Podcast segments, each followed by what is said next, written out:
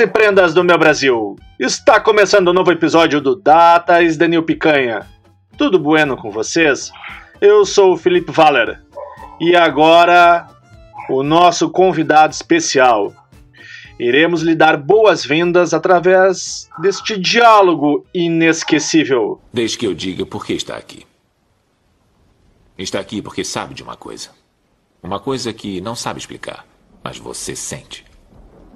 Você sentiu a vida inteira que há alguma coisa errada com o mundo. Você não sabe o que é, mas está ali, como uma farpa em sua mente, deixando-o louco. Foi essa sensação que o trouxe a mim. Como todo mundo, você nasceu em cativeiro. Nasceu numa prisão que não pode ver, sentir ou tocar. Uma prisão para a sua mente. Esta é a sua última chance. Depois disto não haverá retorno. Se tomar a pílula azul, fim da história. Vai acordar em sua cama e acreditar no que você quiser. Se tomar a pílula vermelha, fica no País das Maravilhas. E eu vou mostrar até onde vai a toca do coelho. Lembre-se, eu estou oferecendo a verdade, nada mais. Finalmente, welcome, Mr. Camargo. Tudo tranquilo, Rafael? Tudo tranquilo, meus amigos? Como vai? Como vai, Felipe? Tudo certo contigo? Tudo certo. Rafael, para mim é um prazer hoje estar conversando contigo sobre esse tema que faz parte da tua área profissional, enfim, né? Como cineasta, eu sei que tu estudou os deuses, os arquétipos, né? Christopher Vogler. Então, hoje tu é o cara certo para ter essa conversa comigo nesse episódio que se chama Deuses Digitais. E eu deixo o um espaço aqui para te apresentar. Quem é o Rafael Camargo? é uma honra estar aqui no teu canal, Felipe. É, eu vou falar um pouco então de mim para me apresentar. É, sou formado em cinema, também tenho formação em jornalismo. É, trabalho muito tempo com, com tecnologia também, né? Eu já tive empresa aí com de marketing digital, então eu estou sempre aí me pesquisando e aprofundando todas essas ferramentas aí do mundo digital, inclusive do meu passado. Eu até já tive a minha própria loja de informática, então uh, sou um apaixonado por tecnologia desde pequeno. Então estou sempre tentando me atualizar, uh, ficar pesquisando tudo sobre o que está havendo de tecnologia aí no nosso momento atual, principalmente agora, né, nessa pandemia, onde todas as ferramentas digitais estão assim, talvez assim no seu ápice, né? Ah, as pessoas agora com a pandemia, elas estão cada vez mais uh, suscetíveis, né, a, a, receberem as novas tecnologias, né? E isso está sendo uma grande experiência, né? Claro que a parte ruim da pandemia, mas tem esse lado positivo, aonde quem nunca se, se, se atualizou digitalmente agora foi obrigado a fazer isso, né?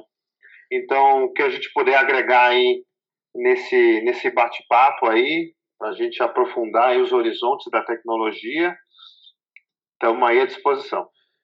E hoje, com esse episódio, onde a gente vai conversar sobre os novos deuses, né? Esses deuses nesse panteão digital. Eu queria começar contigo com uma citação do Jung, que eu acredito que seja muito interessante para ser o nosso pontapé inicial. De acordo com Jung, os arquétipos são formas ou imagens de uma natureza coletiva que ocorrem praticamente em toda a Terra, como constituintes de mitos e, ao mesmo tempo, produtos individuais de nossa subconsciência.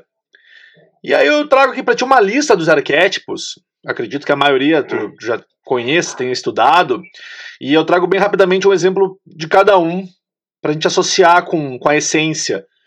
No caso de, por exemplo, nós termos o Criador, hoje nós poderíamos citar a Lego, o Mestre, que seria o sábio ou o líder, a Mercedes, o Cuidador, a Johnson Johnson, o Inocente, a Dove, o Sábio, a Google, o Explorador, a Red Bull, o Herói, pode ser a Nike, o Adidas, o Feiticeiro, a Apple, o Fora da Lei, o Twitter, o Homem Comum, a IKEA, o Bobo, o Axe, e o Amante poderia ser a Victoria's Secret.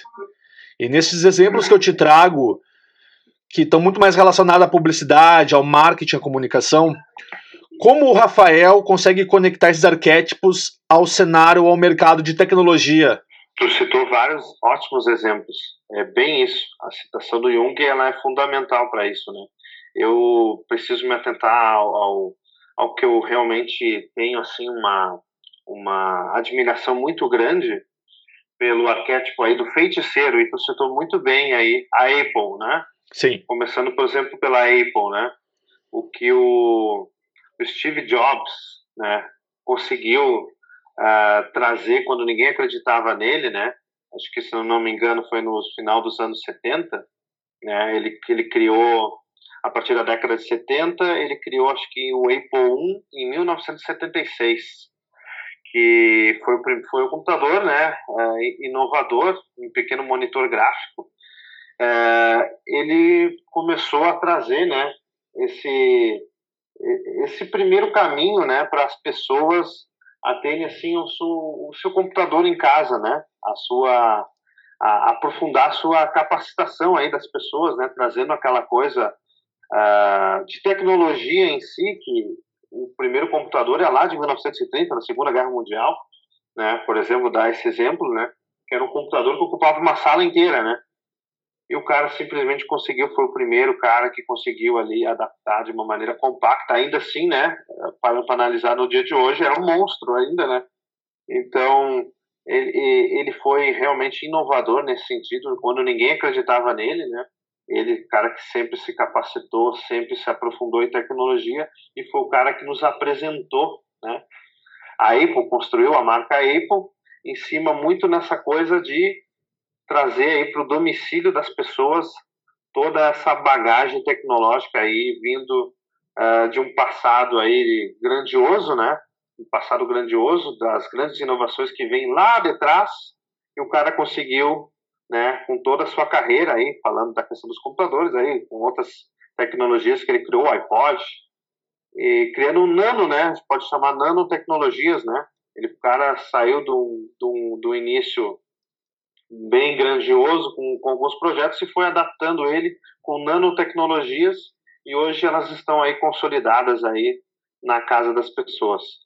É, eu gosto muito desse arquétipo do feiticeiro, realmente, porque ele ele traz isso, né? Ele ele traz essa coisa assim de de transformação, né, das pessoas, né? Ele ele traz isso para para gente, né? Para nós meros mortais, né? É, pode parecer simples, mas é algo grandioso quando tu vê todas essas tecnologias que o Steve Jobs fez, né? Ele fez coisas realmente inovadoras, é quase que a gente diz uma bruxaria, uma feitiçaria, né? Como se diz o, né?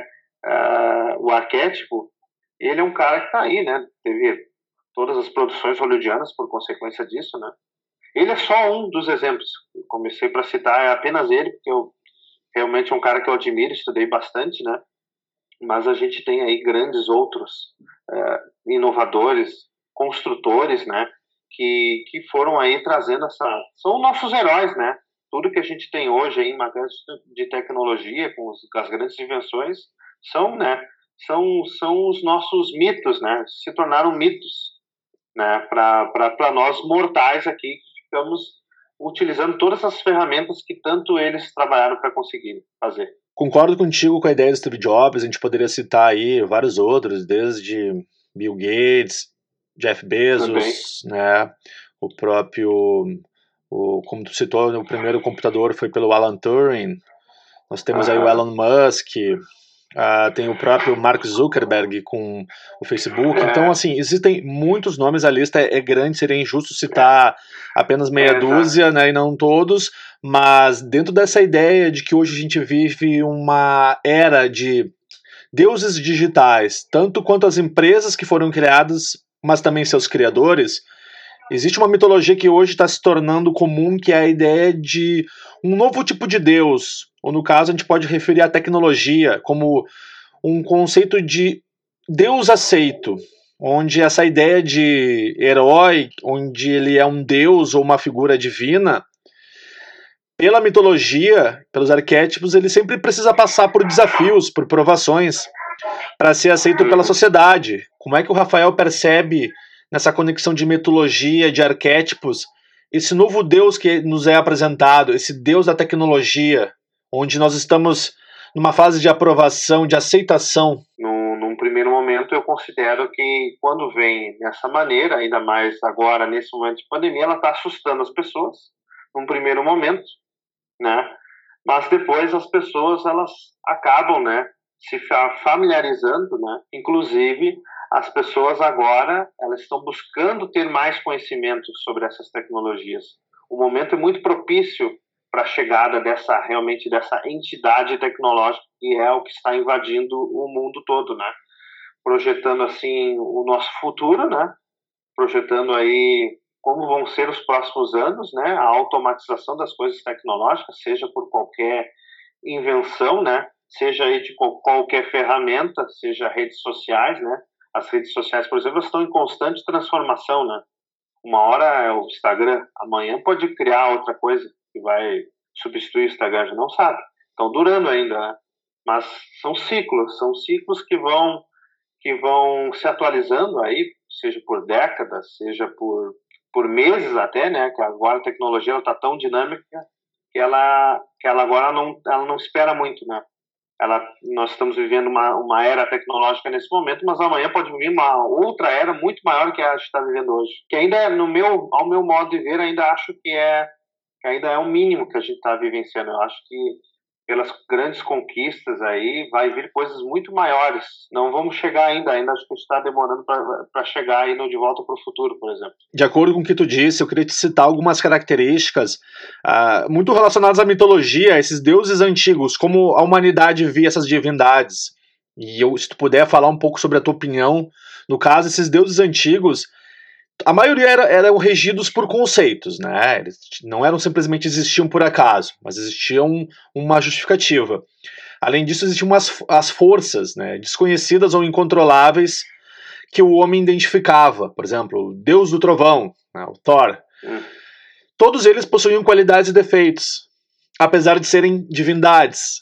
E aí também a maioria possuía suas definições físicas, um era forte, um era belo, um era sábio. Cada um cuidava de uma área específica, digamos assim, da nossa existência, do mundo. Um era o deus da água, outro da guerra, outro do sol.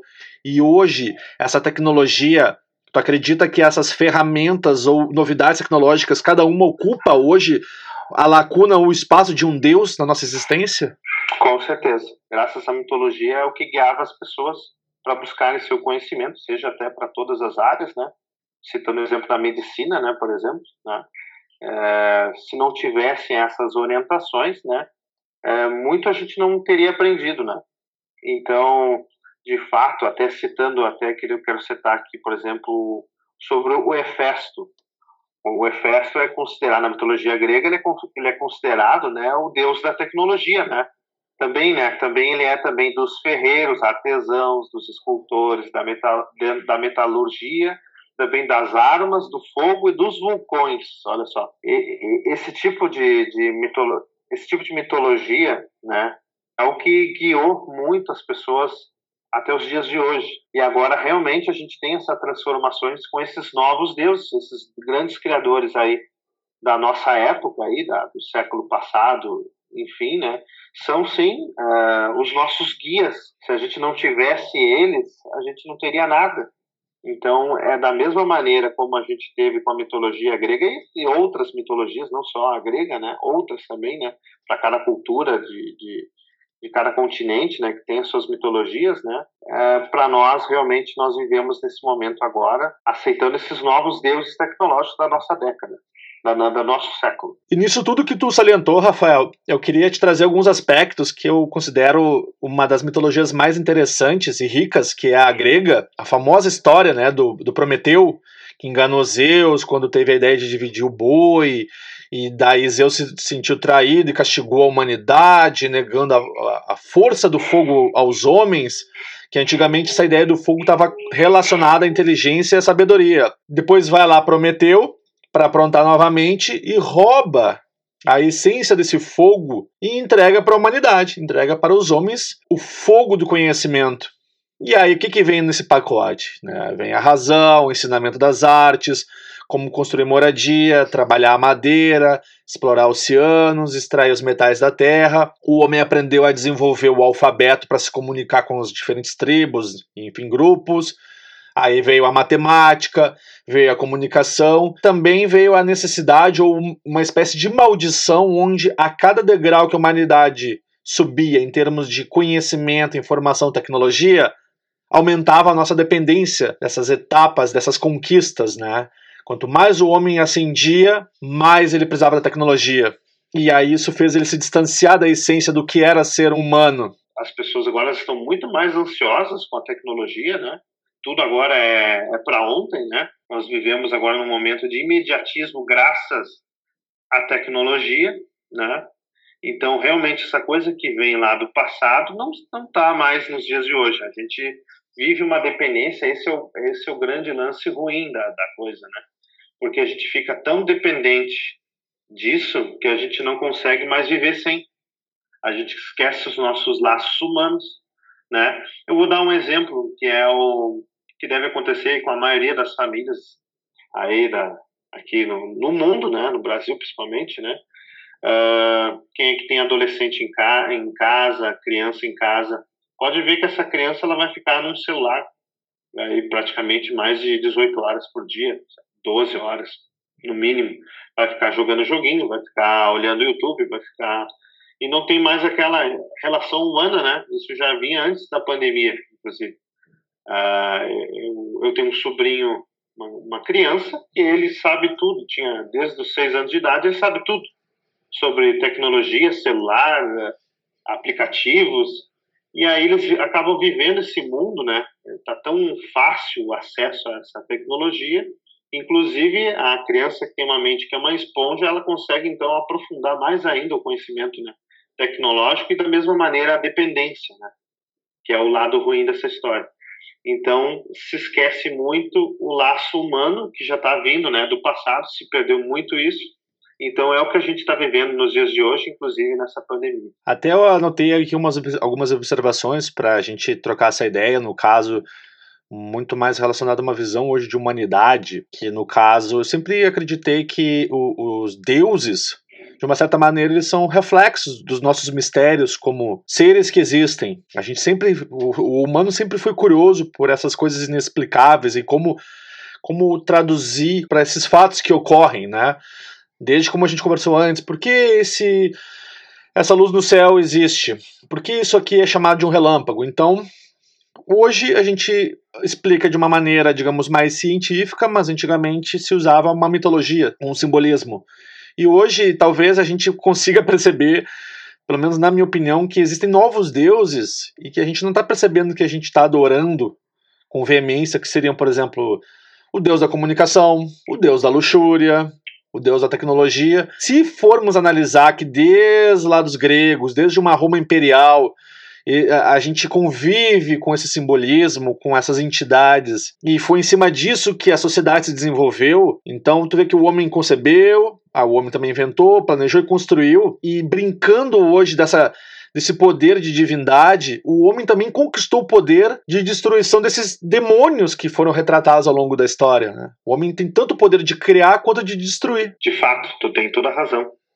Todos esses conceitos aí construídos do passado foi o que foi o que gerou, né?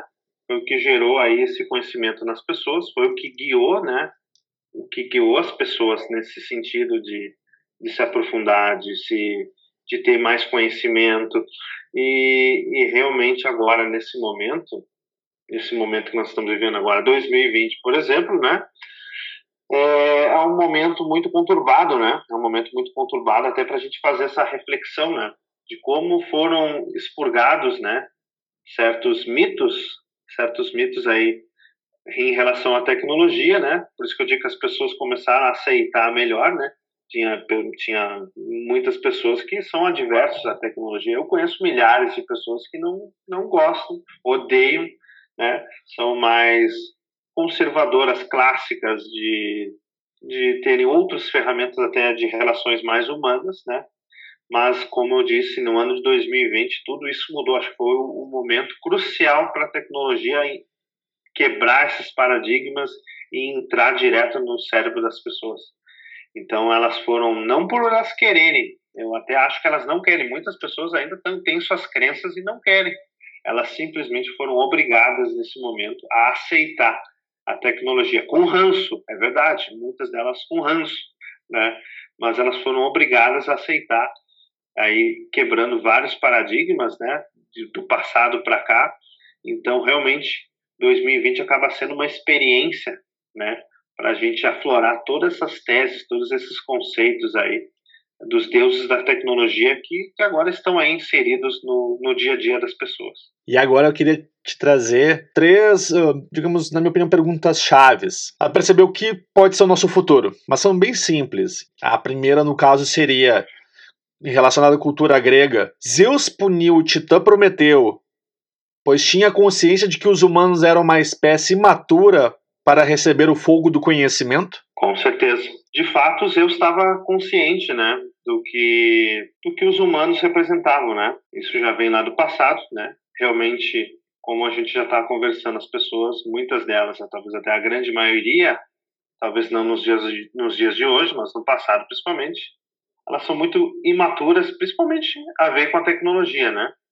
Então, isso só um conceito, a tecnologia, mas existem os outros conceitos aí de relações humanas, né? Se a gente lê bem a mitologia grega, Zeus de fato, ele, ele frisa isso em todos os outros aspectos também, da mesma maneira, né? Tanto até que ele sempre tinha essa, essa condição de punir, né? É, punir porque realmente os humanos não estão prontos, não estavam prontos, né? Mas para cada ação existe uma, uma consequência, né? Então, no momento que isso serve para a vida, né? Já serve lá da mitologia, mas serve para a vida. No momento que tu, tu, tu faz alguma coisa ou deixa de fazer alguma coisa, tu acaba transformando, né?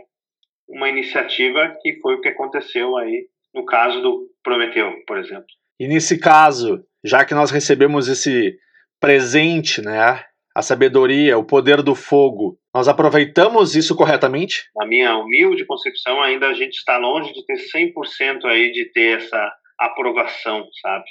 A gente ainda está em constante é, na busca do conhecimento, né? A gente ainda não está pronto, a gente consegue ver, viver aí nos dias de hoje, tanto aí na, na, na mentalidade das pessoas, questões aí de espectros políticos e até mesmo ideológicos aí que a gente está vivendo no momento, que a gente ainda não está sabendo lidar bem com a tecnologia, né? A gente não está conseguindo, a gente está longe aí do 100%, a gente não está, ah, ao meu ver, né? A gente não está ainda conseguindo lidar bem com a tecnologia, abrir a mente, a gente ainda está com as pessoas com as mentes fechadas, elas estão sendo que, nesse momento, empurradas à força, contra gosto, né? No momento que ser introduzido, introduzido até digo agora em termos político, políticas assim que, que favorece a tecnologia, com certeza aí sim é, Zeus ficaria satisfeito em saber que a humanidade está aflorando bem em busca do conhecimento absoluto, principalmente em relação à tecnologia. Então, chegamos à pergunta final. Prometeu acreditou no potencial da humanidade quando nos entregou o fogo do conhecimento? Zeus, no momento que faz esse castigo, né, a Prometeu. Na verdade, se a gente lê bastante a mitologia grega, né, Zeus ele é, ele fica um pé atrás com a humanidade, ele acha uma humanidade imatura, né? E como toda ação tem uma consequência no momento que ele faz isso, com Prometeu, né? Acontece uma coisa inovadora, né? Acontece o Prometeu tem que fazer a sua aprovação, a sua aceitação. Ele não vou, vou mostrar para ele que ele está errado. Vou mostrar para ele que ele está errado. Se tu partir desse princípio, isso, esse princípio a gente vê muito aí nos deuses aí, nesses deuses modernos tecnológicos. Steve Hawking, dando exemplo, Steve Hawking, por exemplo, o cara superou tudo. Todo mundo dizia que não, cara, tu nunca vai conseguir fazer nada. E o cara foi lá, provou. Não, eu vou fazer sim, vou fazer alguma coisa. O próprio Steve Jobs, citando ele também, o cara, ninguém queria financiar os projetos dele, o cara foi indo. Se tu partir dessa premissa que vem lá da mitologia grega, né, Então, cada ação, no momento que Zeus condena e pune Prometeu, ele acaba, né, introduzindo esses conhecimentos aí para a humanidade, né, baseado na mitologia, que acabam sim, mal ou bem, né, aos trancos e barrancos, o nosso termo gaúcho, né, acabam tendo que introduzir essa tecnologia para as pessoas, né, esse conhecimento, né, e aí as pessoas realmente têm que saber lidar com isso. Não é um, um cenário perfeito, não é um mundo perfeito, mas, ao meu ver, foi um grande começo. Né? Foi um grande começo e nós só chegamos a isso graças a esses mitos do passado. Infelizmente, chegamos ao final deste episódio. Uma pena. Eu queria conversar mais tempo contigo. A gente tentou resumir em meia hora toda uma mitologia, desde grega, romana, arquétipos, uma pena, mas Vamos deixar aqui para as pessoas que tiverem interesse e atrás desse conhecimento, dessas informações. O nosso objetivo aqui foi só trazer alguns apontamentos e principalmente destacar a tua opinião, né? Já que tu é um cara que já vem de uma formação há, há décadas é, relacionando os teus estudos a esses assuntos. Da minha parte aqui, eu deixo para vocês agora aonde vocês podem acompanhar as novidades, as informações do Datas de New Picanha, é lá no Instagram, no arroba DITNPicanha, como eu sempre digo, lá tem as novidades, as dicas dos próximos episódios, o que que quem vai ser o nosso próximo, nossa próxima convidada. Os episódios vocês escutam em todas as plataformas de podcasts ou de streaming de áudio, mas eu sempre sugiro o Spotify e o iTunes, porque são as que têm, digamos, melhores tecnologias e principalmente são as mais populares. E geralmente todo mundo tem uma dessas duas no seu smartphone. Rafael, deixo aqui para ti agora esse espaço para um comentário final, né? O teu momento de adeus. Um momento de até logo, quem sabe, né? Porque Gostei. realmente ele é um debate, é um debate que a gente precisa se aprofundar e realmente em 30 minutos a gente só consegue fazer pequenas pinceladas, né? Porque é um assunto que que é para a gente criar um, uma minissérie de TV, né? Um documentário, porque realmente é um assunto que que tem bastante conteúdo, né? A tecnologia não vem de hoje, não vai terminar, vai só aumentar, vai, vai expandir. Então, a gente tem que sempre ficar com a consciência aberta, né? Abrir a mente, né? Sempre buscar aí a sua capacitação, não, não ficar condenando, né? Como eu vejo muito que acontece nos dias de hoje, assim, a gente acaba condenando certas tecnologias. De alguma maneira ou de outra, essa tecnologia ela vai beneficiar alguma determinada situação. E é isso que a gente tem que estar aberto, né? A esses, a esses no, essas novas invenções. Vai continuar vindo, a gente vai estar sempre numa constante transformação e é bom que a gente fique preparado para isso, né? Não se assuste, não se aflita, apenas deixe a coisa acontecer naturalmente, né? É, esse é o meu conselho, vou ficando por aqui. Então, obrigado pelo convite, Felipe. A gente, se quiser debater outros assuntos aí relacionados à tecnologia, eu vou ficar aí sempre à disposição. Eu achei que tu ia puxar um pagode agora quando tu veio com Deixa Acontecer Naturalmente. É, é foi uma pegadinha mesmo. Rafael. Para quem gosta de samba. Rafael, da minha parte, te deixo um grande abraço. Muito obrigado de coração. A tua participação aqui, para mim, é muito importante porque prova que tu percebe, digamos, o valor daqui do que eu estou tentando fazer. E, com certeza, eu deixo um até logo. Quando tu quiser participar ou assim que eu tiver uma pauta que tu possa te conectar, tá mais do que convidado. Então, Deixo meu abraço para os gaúchos, gaúchas, brasileiros e brasileiras de todas as querências. Buenas!